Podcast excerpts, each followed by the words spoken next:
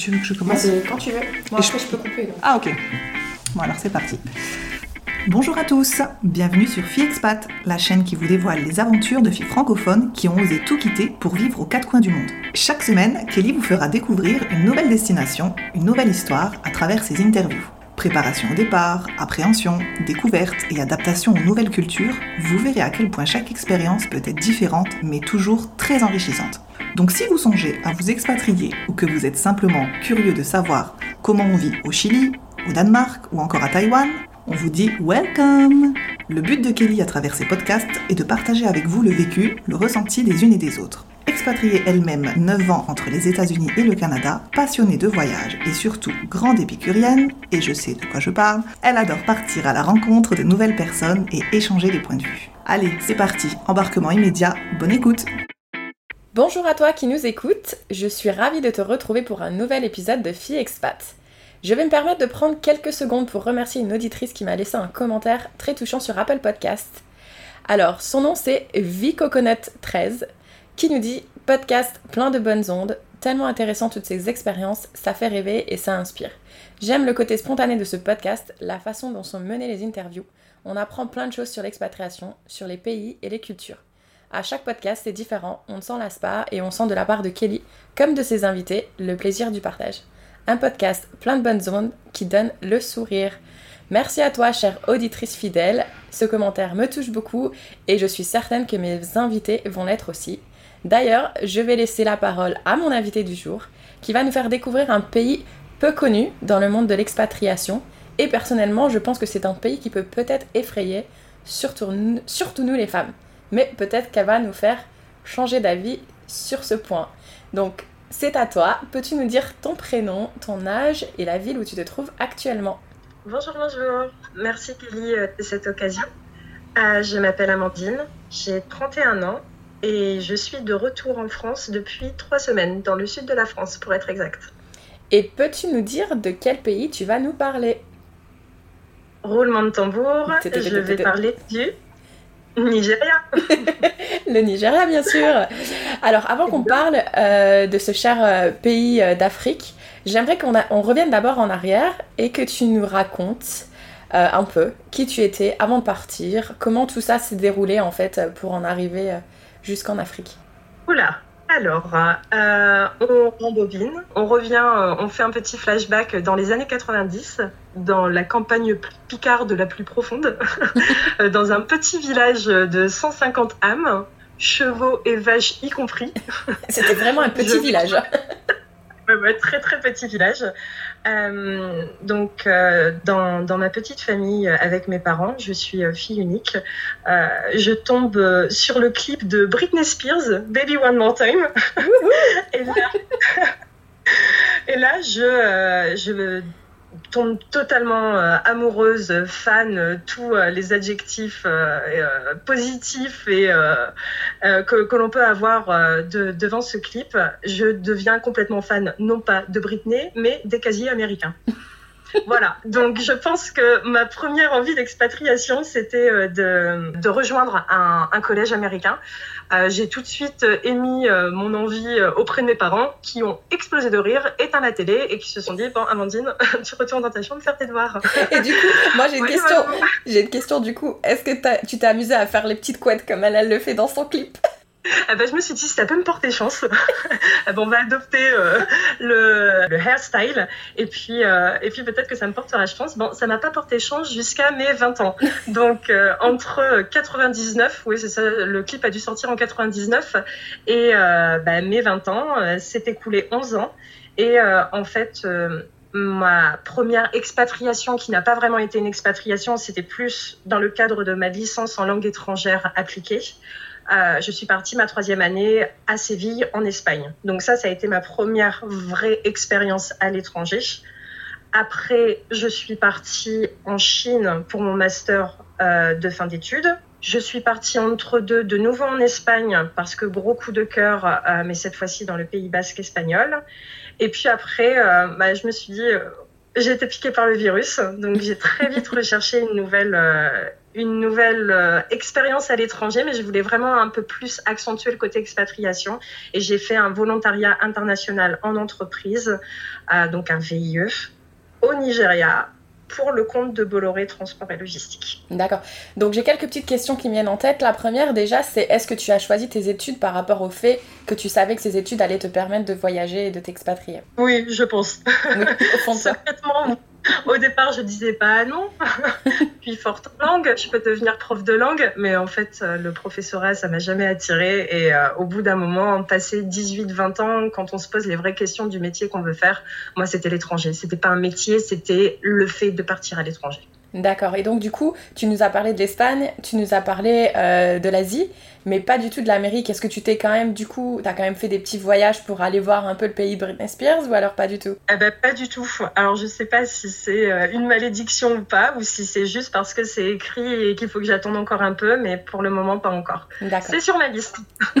J'espère juste que ouais, on t'a pas mis euh, quand on t'a dit non. euh, T'oublies, euh, t'éteins la télé, que ça t'a pas un peu fermé ses portes et puis qu'un jour tu pourras les, les rouvrir parce que c'est quand même un pays incroyable. Donc euh, je souhaite à tout le monde d'aller euh, y vivre à un moment donné dans sa vie, c'est quand même une belle expérience. C'est gentil, merci. Donc du coup, tu parles combien de langues? Ouf. Euh, bah, français, bien évidemment. Anglais, maintenant. Euh, espagnol, italien, portugais. J'ai commencé l'allemand. J'ai appris un peu l'arabe.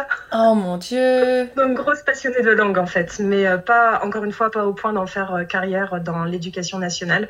Euh, donc, euh, il faut que ça me serve dans, dans mon travail et, euh, et ça me sert. Donc, c'est cool. Ah, trop bien. Mais donc, du coup, le Nigeria, parce que c'est quand même un pays, on va dire, dont on parle très peu, hein, c'est pas, c'est pas le premier pays auquel on pense quand on veut s'expatrier.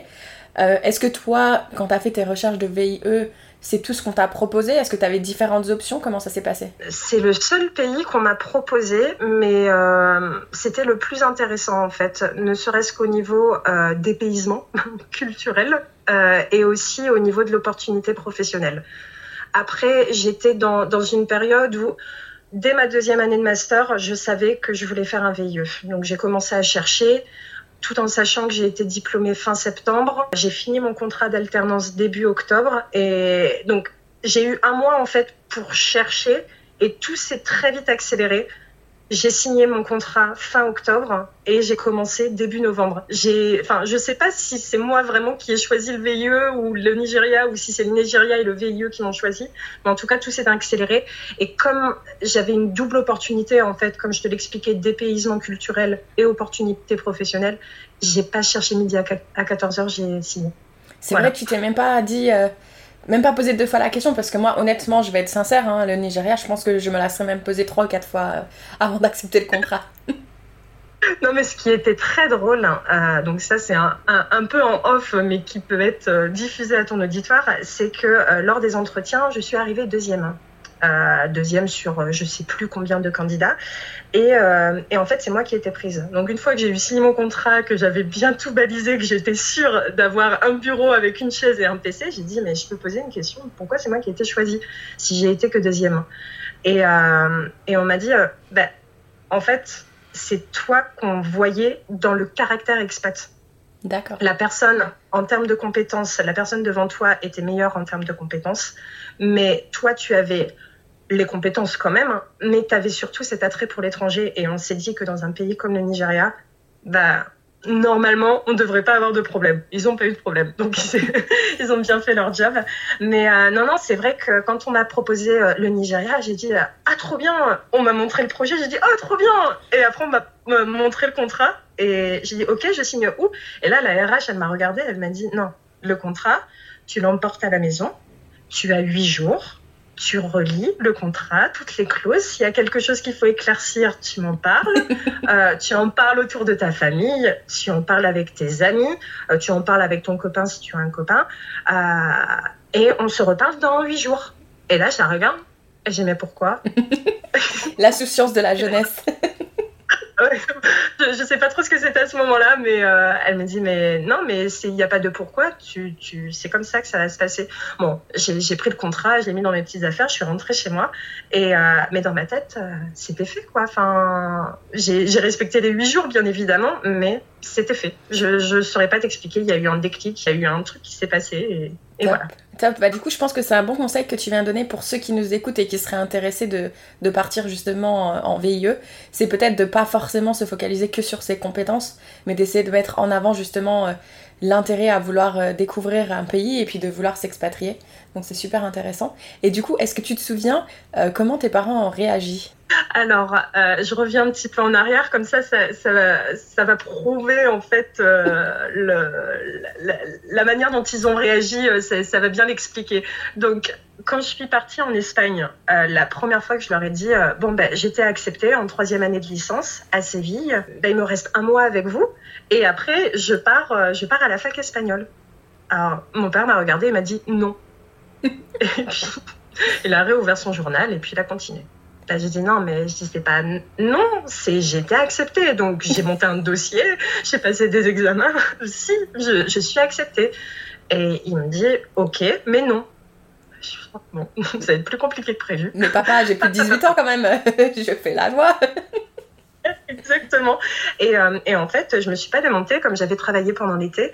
Euh, j'ai pris mon billet d'avion et puis euh, un jour, il m'entend mon téléphone discuter euh, d'une navette entre ma campagne Picarde et euh, l'aéroport d'Orly. Et là, il me dit, mais tu m'expliques ce que tu fais? J'ai dit, mais je te l'ai dit, je, je pars étudier pendant un an à Séville. Elle me dit, tu raccroches le téléphone tout de suite. Moi, je raccroche. Je pensais qu'une soufflante exceptionnelle allait s'abattre sur ma vie et qu'on allait m'enfermer à double tour dans, dans, ma tour d'ivoire. Et, et, en fait, il me dit, bon, tu prends deux billets pour euh, ta mère et moi, on vient avec toi. Oh je... dis, c'est une blague. Et il me dit, non, il dit, en gros, c'était une sorte de test. Euh, il m'avait dit non pendant un mois et il voulait savoir jusqu'à quel point, en fait, euh, jusqu'au bout, enfin, où j'allais aller. Et bon, ben, j'ai été jusqu'à prendre un billet d'avion et parler de navette avec mes petites, avec mes petites valises pour arriver à Orly. Euh, donc ça, c'était la, la, première étape. Donc ils sont venus avec moi, ils sont venus m'installer en Espagne. C'était super cool. Ils ont passé quelques vacances là-bas. Tout va bien. Je parle de la maintenant euh, de la deuxième expérience à l'étranger, qui était la Chine. ils pensaient que voilà, c'était euh, une crise de jeunesse. Il fallait que jeunesse se fasse et qu'après l'Espagne, j'allais être calmée. Grave erreur. J'étais à l'université de Reims euh, j'apprends que je suis acceptée pour un stage en Chine. Et bah, comme Reims, c'était déjà un petit peu plus éloigné de la maison, j'avais pas d'autre choix que de les prévenir par téléphone. Et je dis euh, Allô papa, euh, ah, j'ai une super nouvelle, j'ai trouvé mon stage de fin d'études. Ah, mon père me dit Ah, c'est trop bien et tout, c'est vrai que ça te travaillait pas mal. Il dit Bon, c'est où? Et je dis Bah, c'est en Chine. Non. Et là, bah, m'attendais encore à un nom. Et là, en fait, il me fait Bon, euh, je dois raccrocher parce que euh, j'avais mis le haut-parleur et euh, ta mère a entendu et je crois que ta mère, ça va pas. Et là, il a vraiment accroché. et il m'a laissé comme ça au téléphone avec le tout, tout, tout. J'ai dit Papa, papa. Non, mais c'était, c'était une blague. Enfin, toi, tu me faisais une blague parce que moi, c'est pas une blague en fait. et, donc, je me rappelle, il redécroche et il me dit mais c'est quoi ces sornettes? En plus, tu parles même pas shanghaïais. Enfin, alors, shanghaïais, shanghaïais, c'est quelle langue celle-là? Ah, et, euh, et, voilà. Donc, deuxième expérience. Euh, bon, ils m'y ont, quand même laissé euh, j'y suis allée, hein, euh, c'était pas le problème, mais à chaque fois c'était quand même des départs assez compliqués. Donc quand j'ai su que je partais au Nigeria, j'ai dit oh, je vais avoir besoin d'aide parce que ça va pas le faire du tout là. Je je sais pas ce qui va se passer. Euh, et en fait j'ai demandé l'aide de mon oncle qui est dans le transport logistique dans le secteur du transport et de la logistique. Et euh, j'ai dit, voilà, j'ai décroché un contrat avec euh, Bolloré. Euh, sur un projet de centrale thermique. J'ai besoin de ton aide en fait parce que c'est au Nigeria. Et là, il me regarde et dit T'auras pas, t'auras vraiment pas laissé la vie euh, simple à tes parents, toi. Ils en ont fait qu'une, mais en fait, tu leur auras tout fait. c'est ça. Bon, écoute, t'acceptes de m'aider ou pas? Et me dit bah oui, bien sûr, parce que lui, en tant que professionnel, il se rendait compte de l'opportunité que c'était. En plus, le, climat en France pour les jeunes diplômés, etc., c'est pas, c'est pas au beau fixe. Euh, vu que je m'étais déjà débrouillée pas mal euh, à l'étranger avant, il s'est dit euh, bon, ok, je vais t'aider. Et repas de famille. Et mon, oncle part en éclaireur, il va, ils vont discuter avec mon père. Et d'un seul coup, mon père qui tape au carreau et puis dit Tu peux venir dehors deux minutes? Allez, c'est parti. Troisième édition. et euh, il me dit Mon ton oncle, m'a parlé. J'ai Ok. Il dit Je te demande juste une chose. J'ai Ok.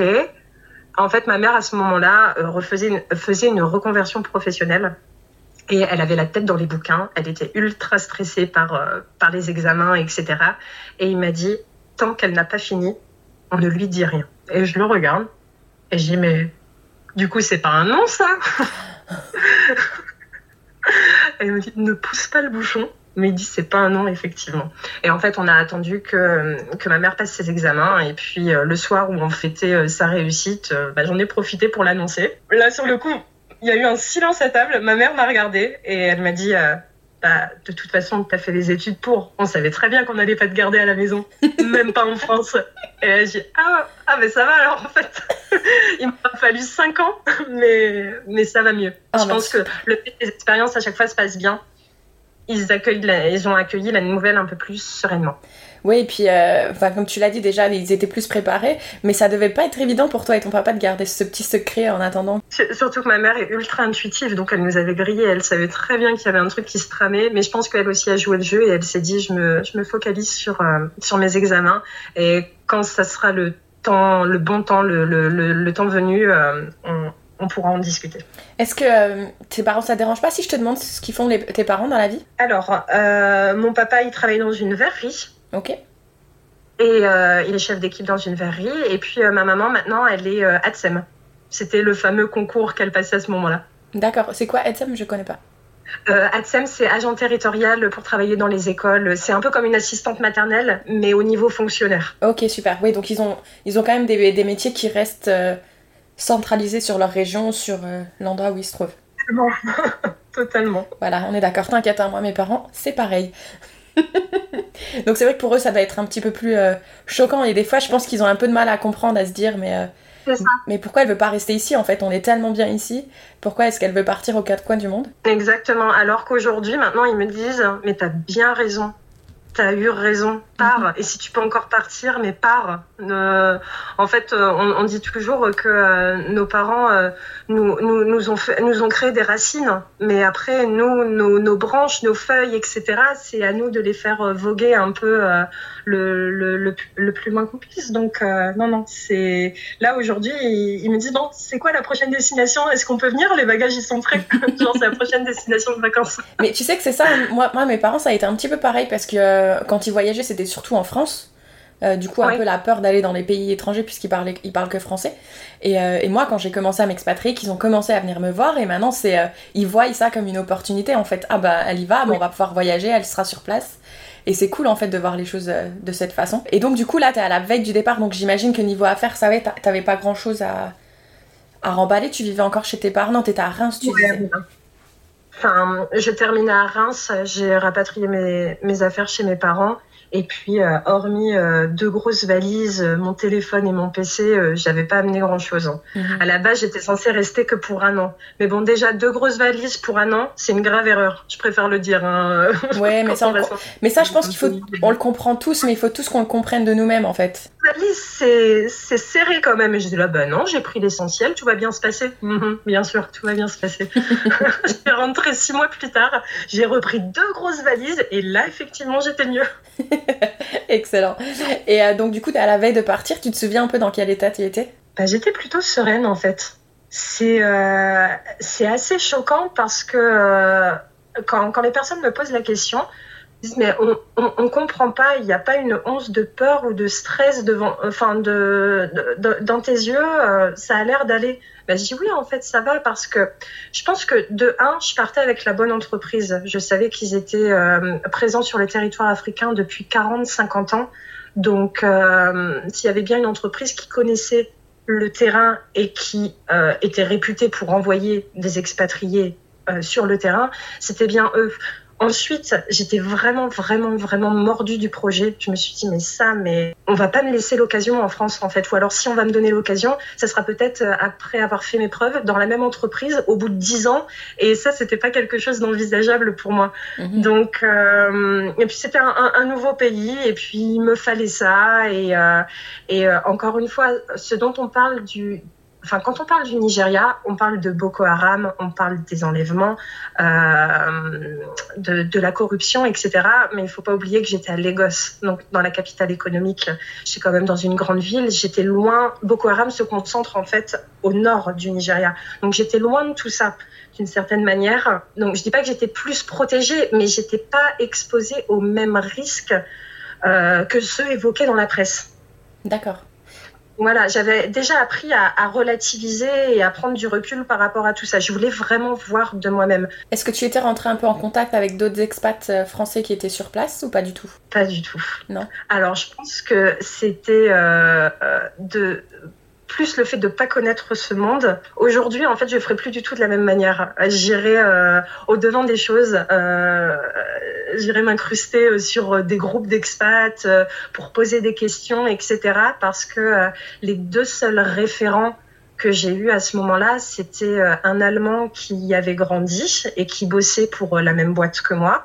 Donc lui, il a pu me rencarder sur certaines choses. Et puis le patron pays, qui euh, était un Français et qui, qui lui aussi m'a rencardé sur certaines choses, mais pas sur des choses personnelles, pas sur des choses de fille mhm. ou de, de, de, la vie d'expatrié en tant que tel. Eux, ils m'ont plus rassuré, ils m'ont dit que ça allait bien se passer. Et, et c'est pour ça en fait que je, suis partie sereine.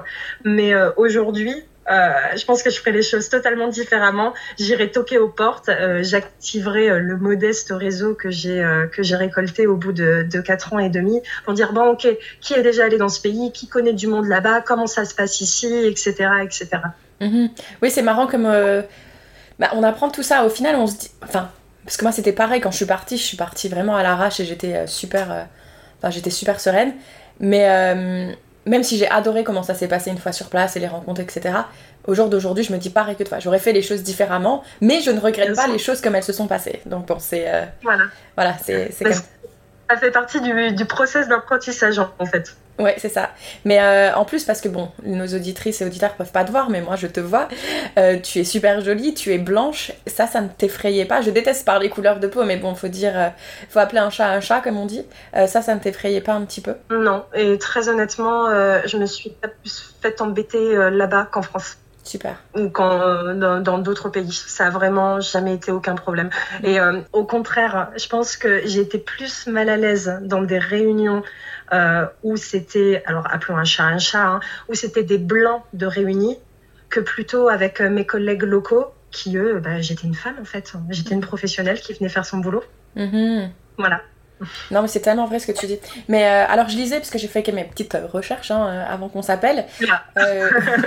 donc, une chose qui m'a un peu étonnée justement sur le Nigeria, c'est qu'à un moment donné, ça a été quand même la première, enfin, le premier pays économique d'Afrique et qui a dépassé le PIB de l'Afrique du Sud. Donc, ça, j'étais vraiment étonnée de voir ça. Donc ça c'est quand même top parce que c'est vrai qu'on n'en parle pas souvent.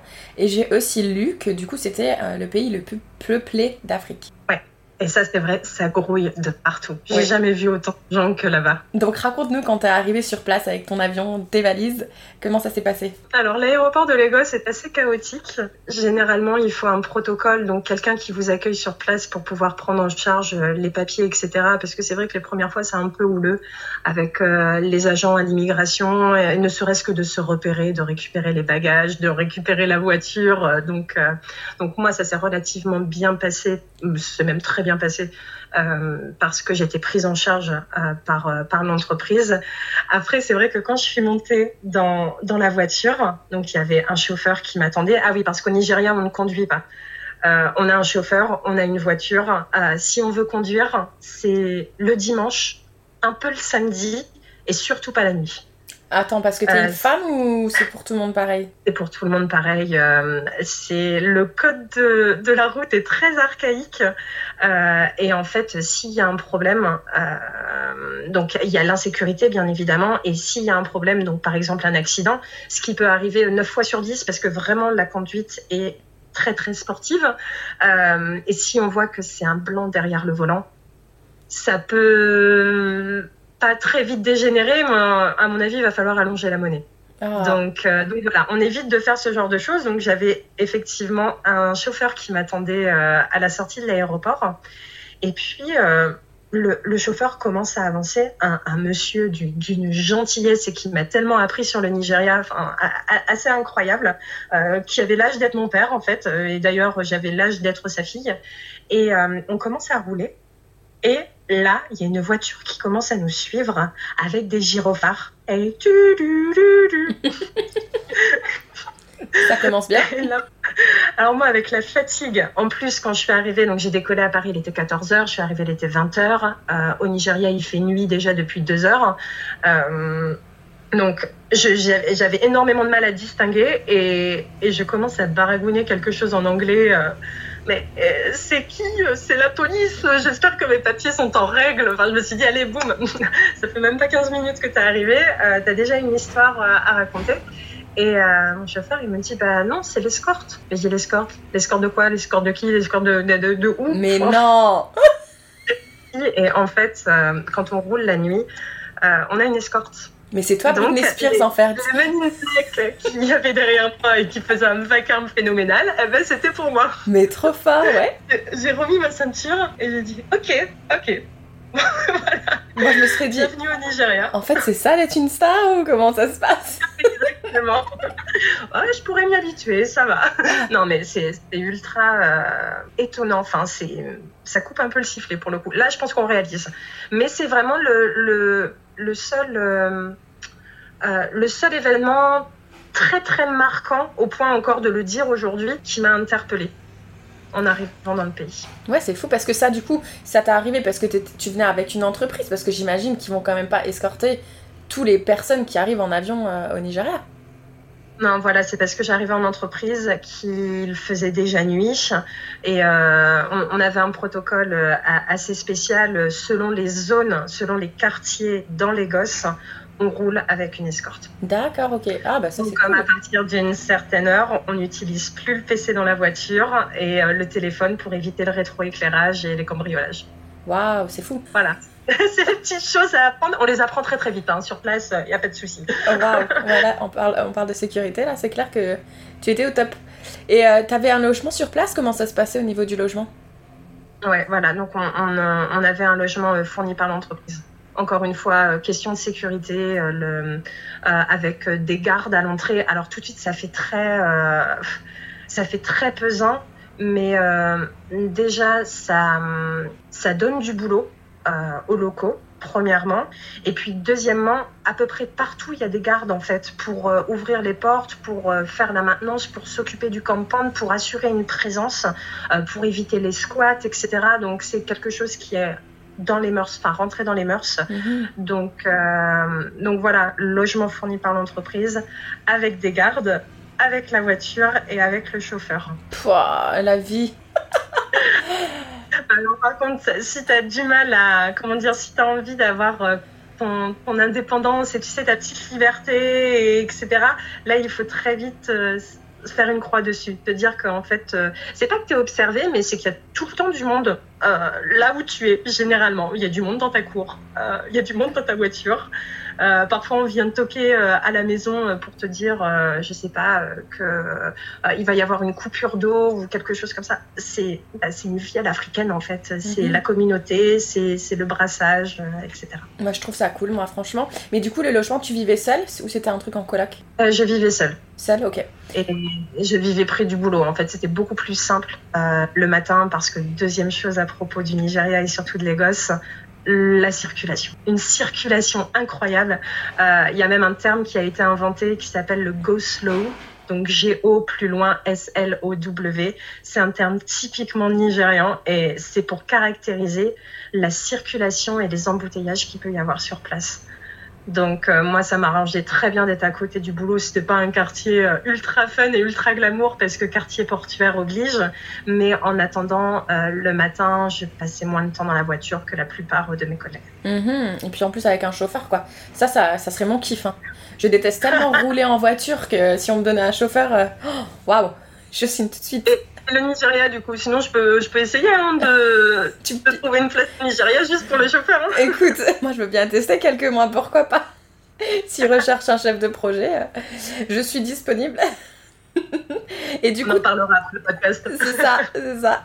Et donc, du coup, est-ce que tu te souviens de tes premiers jours au travail, euh, par exemple, les différences que. Bah, du coup, toi, t'as pas vraiment travaillé en France, si j'ai bien compris. Non, pas vraiment. Ou du moins, j'ai pas construit ma carrière en France, hormis via les études, parce que j'ai toujours fait mes études en France, euh, hormis mon, passage en Espagne. Mais euh, j'ai eu des contrats étudiants en France.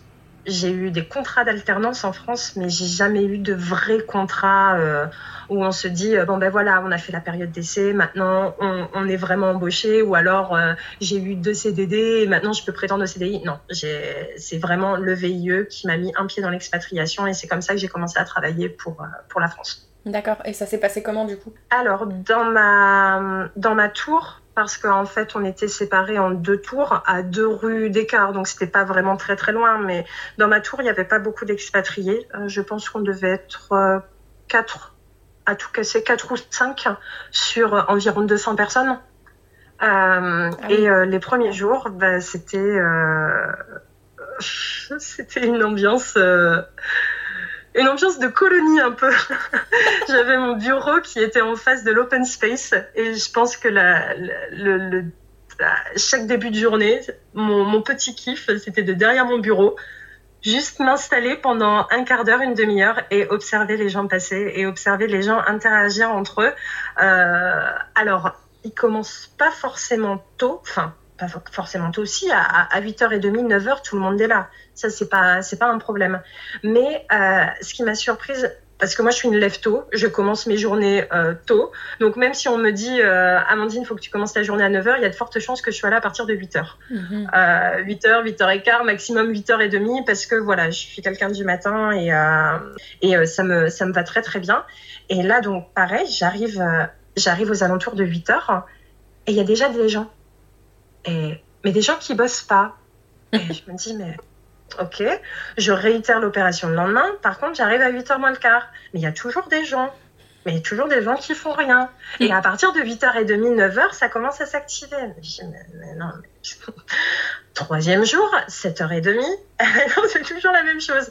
Moi, je dis, ok, euh, je, commençais à avoir deux, trois têtes que je connaissais bien. Euh, quand je disais bonjour, ça répondait, etc. Donc, euh, j'ai demandé à ma collègue Joy, donc euh, Joy qui a grandi au village français à la frontière, donc dès qu'elle a vu que j'étais française, elle m'a dit ah je t'apprends le nigérian, tu, tu continues de m'apprendre le français. J'ai dit ok pas de souci, on a un deal. Donc là je dis Joy première question, elle me dit oui. J'ai mais pourquoi les gens ils sont là aussitôt mais ils font rien? Elle, elle explose de rire. elle me dit à toi t'as déjà la franchise, ça va être drôle avec toi. Je dis bah écoute. moi, je, pose la question, quoi. Je... Et euh, elle me dit, mais, mais ça m'a encore une fois coupé le sifflet. Elle me dit, mais en fait, les gens habitent tellement loin et il y a tellement de circulation qu'ils prennent la route à partir de 3h30, 4h du matin. Ah, non. Ils conduisent pendant 2 heures jusqu'au travail. Ils arrivent à peu près vers 6h, 6h30. Et au moins, ils ont évité les bouchons. Et en plus, ils peuvent dormir jusqu'à l'heure euh, annotée sur leur contrat. Et la première claque, je me suis dit, ok, donc en fait, les gens continuent leur nuit parce que tous les matins, à 4 heures, ils sont déjà dans un bus ou ils sont déjà dans la voiture, ils sont déjà en train de, souffrir de la chaleur ou euh, oh, bah, de, du fulminement ambiant. Donc, ça, c'est un, souvenir très fort de, de, mes premiers jours. Euh, pas forcément de pause euh, midi, la pause déjeuner, on l'oublie entre midi et 14h. Non, ça travaille tout le temps en fait. Et euh, surtout, euh, ça mange euh, du riz à n'importe quelle heure du jour et de la nuit, du poisson. J'ai appris à, à travailler avec diverses odeurs au boulot. et J'allais dire, elle, elle devait être sympa l'odeur dans l'open space. Ouais, ouais, ouais, mais après j'ai goûté des trucs super sympas. Euh, j'ai appris énormément au niveau de, de des, plats, euh, des plats typiques, des plats en fonction des tribus aussi, parce qu'il y a énormément de tribus au Nigeria. Donc chacun y va de sa petite fierté. Et en plus, comme je m'intéressais, à peu près euh, si je demandais un truc, il y avait à peu près cinq personnes pour me répondre, mais cinq personnes de tribus différentes. Donc c'était très drôle d'avoir des points de vue différents, une approche différente, etc. Et c'était très enrichissant. Génial. Et donc, du coup, ouais, un contrat qui devait durer un an, au final, a duré quatre ans, c'est ça? Alors, euh, une expérience qui était censée durer un an euh, a duré euh, presque cinq ans. Et donc, j'étais censée rester un an en VIE. Le VIE a une durée maximale de 24 mois. Donc, j'ai demandé à avoir ma deuxième année. Mon, mon, projet était presque fini, mais on avait encore besoin de moi, en fait. Ça aurait pu, je pense que ça aurait pu être donné à des locaux, la fin de projet. Mais tout le monde était déjà très occupée, ultra charrette, avec des deadlines, des dates mm-hmm. butoirs qui tombent de tous les côtés. Donc, euh, le fait que je veuille rester, et en plus pour ce projet en spécifique qui était dédié à un client en particulier, j'avais la relation commerciale, etc. Donc, comme j'ai été demandeuse, ils se sont dit, OK, non, vas-y, on la prolonge encore pendant un an.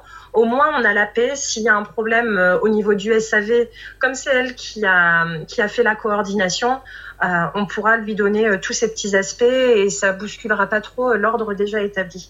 Donc voilà, je suis restée deux ans en VIE et puis après malheureusement ça n'a pas pu se concrétiser avec avec Bolloré, mais moi, ça me plaisait pas de partir à ce moment-là. En fait, j'avais comme un goût de trop peu, comme un goût d'inachevé. Pour moi, je voulais pas juste faire mon VIE. Là, je voulais rentrer un peu plus dans le dur, avoir un contrat expat, etc. Et donc, bah, j'ai choisi, enfin, j'ai recherché, choisi une autre opportunité. D'accord, et t'as retrouvé dans, le même, euh, dans la même ville du coup? Oui, dans la même ville. Ok. Et j'y suis restée bah, du coup deux ans et demi de plus. Super. Est-ce que tu as voyagé un petit peu à travers l'Afrique pendant ce moment-là? Parce que du coup, les congés, ça se passe comment là-haut Pardon, je pose plusieurs questions en même temps, mais. Pas de souci. Euh, contrat français, donc euh, je crois cinq semaines de congés payés. Hein, c'est bien comme ça en France. C'est ça, ouais, c'est ça.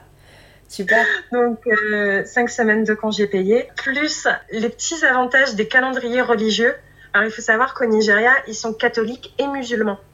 Et en fait, on a le calendrier catholique et musulman. Super. Et ça, c'est trop bien parce que pour les ponts et les aïds et les lundis de Pentecôte, etc., ça fait des week-ends sacrément avantageux. Donc, euh, j'ai pu voyager un peu au sein du Nigeria. Bon, c'était toujours un peu euh, la croix et la bannière pour pouvoir s'organiser. Donc, euh, j'ai plus voyagé en dehors du Nigeria. Et euh, ouais, ben, le Maroc est à trois heures de vol. Euh, le Bénin, c'est le pays voisin. J'ai été faire un petit tour euh, au Sénégal, au Rwanda. Donc ouais, ça fait des jolies cartes postales. Génial. Et donc du coup, maintenant tu es rentrée en France tu veux nous raconter un peu ce qui s'est passé? Sur mon départ du Nigeria et mon arrivée en France C'est ça, c'est ça. alors en fait, j'ai rencontré quelqu'un au Nigeria son contrat c'est fini. Et moi, je m'étais dit 5 ans, pas plus dans un pays. Donc, au final, je suis rentrée 6 mois prématurément, mais ça m'allait très très bien au vu de la, date butoir de, de mon ami. Et euh, on est rentré en France là il y a 3 semaines. On va se poser un petit peu. Euh, histoire de capitaliser euh, tout ce qui s'est passé, ce qu'on a vécu, les compétences professionnelles, etc. Moi, je pense que ça va me faire du bien aussi de travailler un petit peu en France, de me souvenir pourquoi j'étais partie. Mhm, c'est ça. Et euh, comment ça peut aussi m'aider à, à, être meilleure, tout simplement. Mais on pense déjà à l'expatriation suivante. Et Donc, avec un peu de chance. Peut-être que cette fois, ce sera les États-Unis, qui sait? Eh, qui sait? Là, je sais directement à qui demander euh, conseil et. Euh, sans problème, sans problème. Euh, j'ai lu aussi quand je préparais notre, notre conversation qu'en octobre 2020, le Nigeria a été secoué par d'importantes manifestations protestant contre l'oppression et la brutalité policière. Est-ce que c'est quelque chose que tu as expérimenté? Oui, c'est quelque chose qu'on a expérimenté, qui a été assez violent. Et après quatre ans dans un pays où en fait ça se passe relativement bien, puisque si on, si on décide de rester dans un pays, c'est qu'on arrive à trouver l'équilibre, euh, balance positive, balance négative. Là, c'est vrai que ça nous a un petit peu secoué parce qu'on s'est dit, on est quand même dans un pays où euh, ça peut très vite tourner à l'instabilité. Et, euh, et les événements ont été assez choquants. Ce qui est vachement contradictoire, du coup, avec le, le drapeau, j'ai regardé aussi ce que signifiait leur drapeau parce que je regarde tout le temps euh, la signification des drapeaux euh, du pays euh, de la personne avec qui je vais discuter. Et en fait, leur drapeau qui a été dessiné par un étudiant. Donc c'est, j'espère que je me trompe pas, que j'ai bien regardé le drapeau du Nigeria, mais c'est vert, blanc et vert. Oui. C'est ça Et en fait, donc le vert représente l'agriculture et les blancs représentent la paix et l'unité. Du coup, j'étais étonnée de voir qu'ils ont un drapeau qui représente la paix et l'unité. Et à l'inverse, ils ont quand même des, enfin, des manifestations et des, des choses euh, assez choquantes qui puissent se passer. Ouais, ouais, ouais. C'est euh, un, un, un, pays qui regroupe énormément de tribus, euh, deux, deux religions qui sont un peu réputées pour être euh, en opposition. Il y a quand même 95% de pauvreté, il faut pas l'oublier, et que la, les 95% de richesse sont détenus par ces 5% d'ultra riches. Au Nigeria, c'est pas les expats qui sont riches. Faut pas, mmh. faut s'enlever cette idée tout de suite de, de la tête. Mmh. Euh, c'est vraiment une, une, élite. Et euh, je pense que il y a un moment où ça craque de manière, euh, alors je vais pas dire justifiée parce que même si j'y ai vécu, je suis pas nigériane, donc il y a des choses qui m'échappent totalement. Mmh. Euh, mais c'est ce qui peut arriver quand euh, la distribution des richesses euh, n'est pas euh, comment c'est quoi le terme n'est pas homogène. Hein, voilà. Mmh. C'est comme c'est comme cette histoire de Covid où on a eu un, un confinement de la même manière qu'en France, sauf que bah, là-bas, il n'y a pas la sécurité sociale, il n'y a pas de compte épargne, et généralement, les gens vivent au jour le jour. Donc, euh, la maman euh, qui se débrouille euh, en vendant son jollof rice au bord de la route à des automobilistes qui passent des heures et des heures dans la circulation, du jour au lendemain, on décrète un confinement. Et comment elle fait pour nourrir ses 6-7 enfants? Ah oui. Euh, donc voilà, c'est ce genre de, de, choses que nous, de notre fenêtre d'Européens, on se dit ah crise sanitaire, confinement, comme ça, ça va éradiquer le virus. Oui, mais nous, on a on a l'argent qui tombe quand même sur notre compte et on a quand même accès à un système de soins euh, euh, assez optimal. Mm-hmm. Donc donc voilà, c'est l'équilibre est fragile. Oui, en plus on en parlait offline, ils ont bien plus que le le Covid à gérer, ils ont bien d'autres maladies aussi qui malheureusement oh, touchent oui. le pays, ouais. Voilà, je, je pense que euh, le Covid, c'était un peu le, le, cadet de leurs soucis, ou du moins euh, que ces 95% de la population euh, avaient d'autres choses à gérer, comme euh, qu'est-ce qu'on va manger aujourd'hui, -hmm. comment on gère euh, le paludisme du petit dernier? on a entendu que le pays voisin avait une recrudescence de fièvre de Lassa. Enfin, voilà, entre ça, la fièvre jaune et les moustiques qui viennent vous canarder les jambes à toute heure du jour et de la journée, euh, non, il y a vraiment d'autres choses à se préoccuper. Ouais, c'est fou hein, ça. Nous, comme tu dis, hein, de notre fenêtre d'Européens, on, on se rend pas compte de tout ça. Donc euh, c'est quand même fou de se dire que là, on se plaint de mettre un masque sur le visage. Oh là là. Ouais. Mais bon, n'en parlons pas. Donc, si tu devais donner un, un conseil à quelqu'un qui voudrait s'expatrier au Nigeria, est-ce que tu aurais un conseil à donner? Mmh, Un conseil, non. Des conseils, oui. bon, donne-en quelques-uns. Ok, je fais super vite. Alors, euh, non, mais tout simplement de, de, de foncer parce que euh, euh, c'est une superbe expérience. Ça, je pense que c'est le retour de, de beaucoup d'expatriés qui ont osé franchir le pas et très souvent ils se disent mais pourquoi je l'ai pas fait plus tôt? Bon, après, chacun va à son rythme et euh, tout arrive au, au, moment opportun, entre guillemets. Donc, mais dans tous les cas, il, il faut y aller, il faut foncer parce que euh, on en ressort tellement grandi, euh, personnellement parlant et très souvent professionnellement parlant. Après, au niveau des, des réticences, etc., il faut pas non plus partir euh, comme ça sans rien préparer à minima. Moi, je m'étais quand même renseignée sur le Nigeria, même si je me souviens pas d'avoir eu de peur qui m'aurait paralysée à un moment. Je sais que je me suis quand même renseignée, j'ai fait des petites, euh, j'ai fait des petites recherches sur internet. J'avais quand même des numéros de secours au cas où. Voilà, il y a deux trois petites choses pour euh, rassurer son entourage. Par exemple, de faire un planning de voyage avec euh, les numéros de vol, les destinations, -hmm. un numéro de secours dès qu'on arrive sur place, essayer de trouver de la Wi-Fi ou pour ceux qui ont vraiment, euh, qui sont vraiment vraiment free control, euh, euh, investir dans un boîtier qui fournit de la Wi-Fi un peu partout. Je me souviens de Byte Bird euh, qui fonctionne dans quasi tous les pays du monde, même dans la pampa africaine. Voilà, ce genre de petites choses qui facilite la vie et qui réduit le taux de stress. Faut prendre un téléphone dual SIM. Alors ça, pareil, c'est une chose que j'ai appris sur place. On garde sa puce française, on achète une puce en local et comme ça après on est ultra libre. Euh, si on est pour barouder euh, à gauche à droite, il y a des sacs à dos ultra ergonomiques qui nous euh, épargnent de la fatigue, comme le, je crois, c'est le Osprey Sojourn. 60, quelque chose comme ça, où en fait la valise, hein, c'est une valise qui a des, des bretelles, enfin des, oui voilà, des sangles euh, qui se euh, qui sort d'une petite pochette et en fait le sac peut être facilement transporté sans détruire le dos. Donc voilà, faut se faciliter la vie euh, à l'étranger et puis surtout faut cultiver son réseau. Je pense que maintenant tout le monde est déjà parti au moins une fois à l'étranger et même si c'est pas la personne en elle-même, il y aura sûrement un frère, une sœur, une cousine, une tante et le fait de cultiver le réseau, de glaner des informations, ça aussi, ça rassure. Il faut pas avoir peur de demander c'est il y a une telle solidarité une fois qu'on met les pieds hors de France. Mais c'est fou. Que ça facilite énormément de choses. Moi, j'ai des personnes au Nigeria, mais je pense que si je les avais rencontrées dans ma vie de petite française,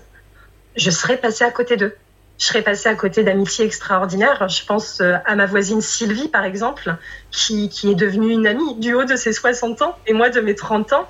Mais euh, on, on s'envoie un message tous les jours. Vous étiez voisine Oui, on était voisines, Sylvie et moi. D'accord. Voilà. Donc Sylvie qui et a fait euh... l'épisode, je ne sais plus le combien, mais qui nous a parlé de l'Afrique. Qui euh, a passé 40 ans en Afrique et justement, je me suis énormément appuyée sur elle parce que euh, même s'il fallait que je fasse ma propre expérience, il y a des personnes qui vont vous faire gagner du temps et gagner de l'énergie. Et ça. ce qui est bien, c'est qu'après, vous, grâce à votre expérience, ben, vous pouvez, euh, alors vous avez ou un tronc commun ou alors vous avez votre propre expérience euh, avec euh, vos, vos, propres aventures, vous pouvez vous aussi euh, renseigner, rencarder d'autres personnes. Et c'est ça qui est génial, c'est cette sorte de passation euh, d'information et, et d'ouverture d'esprit et c'est ultra, ultra enrichissant, encore Mhm. une fois. Non, c'est clair. Il faut surtout pas hésiter à venir me poser la question. Et des fois, je vais pouvoir poser si quelqu'un va aller au Nigeria. Je peux très bien dire à Amandine est-ce que ça te dirait de répondre à ces quelques questions? Et il y a une entraide entre expatriés qui est incroyable. Et il faut surtout pas avoir peur de, poser les questions en fait. Et d'ailleurs, c'est ce que j'ai fait. Ça a été assez drôle. C'est euh, une fois mon expérience de VIE terminée, j'ai eu beaucoup de demandes de, jeunes diplômés qui justement s'intéressaient ou au système VIE ou qui s'intéressaient au pays du Nigeria. Et, euh, et voilà, c'est comme ça en fait qu'on commence à, donner des petits conseils et à se dire, bah ouais, c'est vrai, moi il y a cinq ans, j'aurais peut-être aimé qu'on me réponde un peu plus spécifiquement sur des questions. Des, des nanas euh, qui me disent, non mais attends, comment ça se passe en Afrique? Est-ce que tu t'épanouis vraiment ou est-ce que tu es quand même bridé dans tes libertés? Et des petites questions qu'en fait on n'ose pas poser ou qu'on peut peut-être pas poser parce que c'est le milieu de l'entreprise, etc. Bah, moi, on me les pose et euh...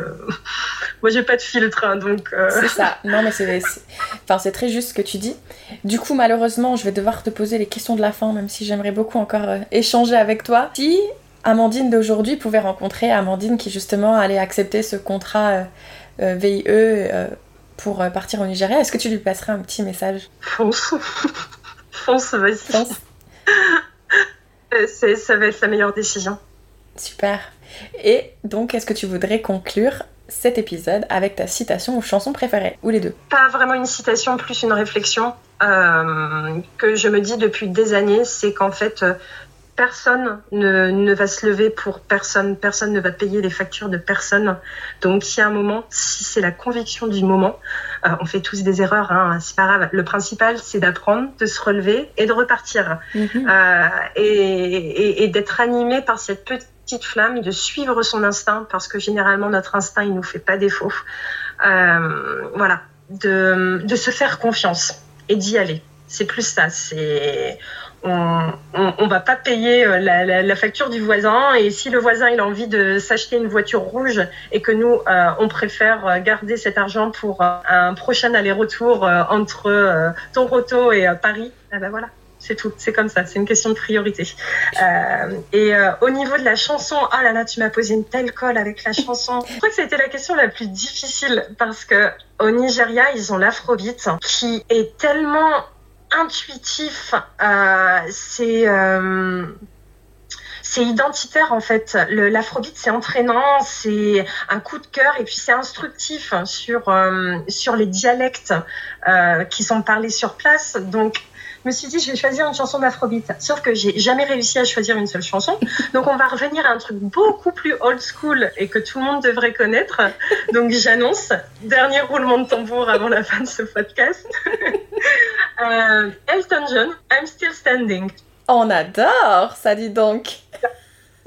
Parce que c'est euh, une superbe ode euh, à, la liberté, au mélange des genres, à l'ouverture d'esprit, à la rage de vivre. C'est euh, chaque étape de conclu, ben, on est toujours debout et en avant la musique. J'étais persuadée que tu allais me dire une chanson de Britney Spears là. Je suis un petit peu déçue, je dois avouer, mais bon, Elton John, c'est pas mal.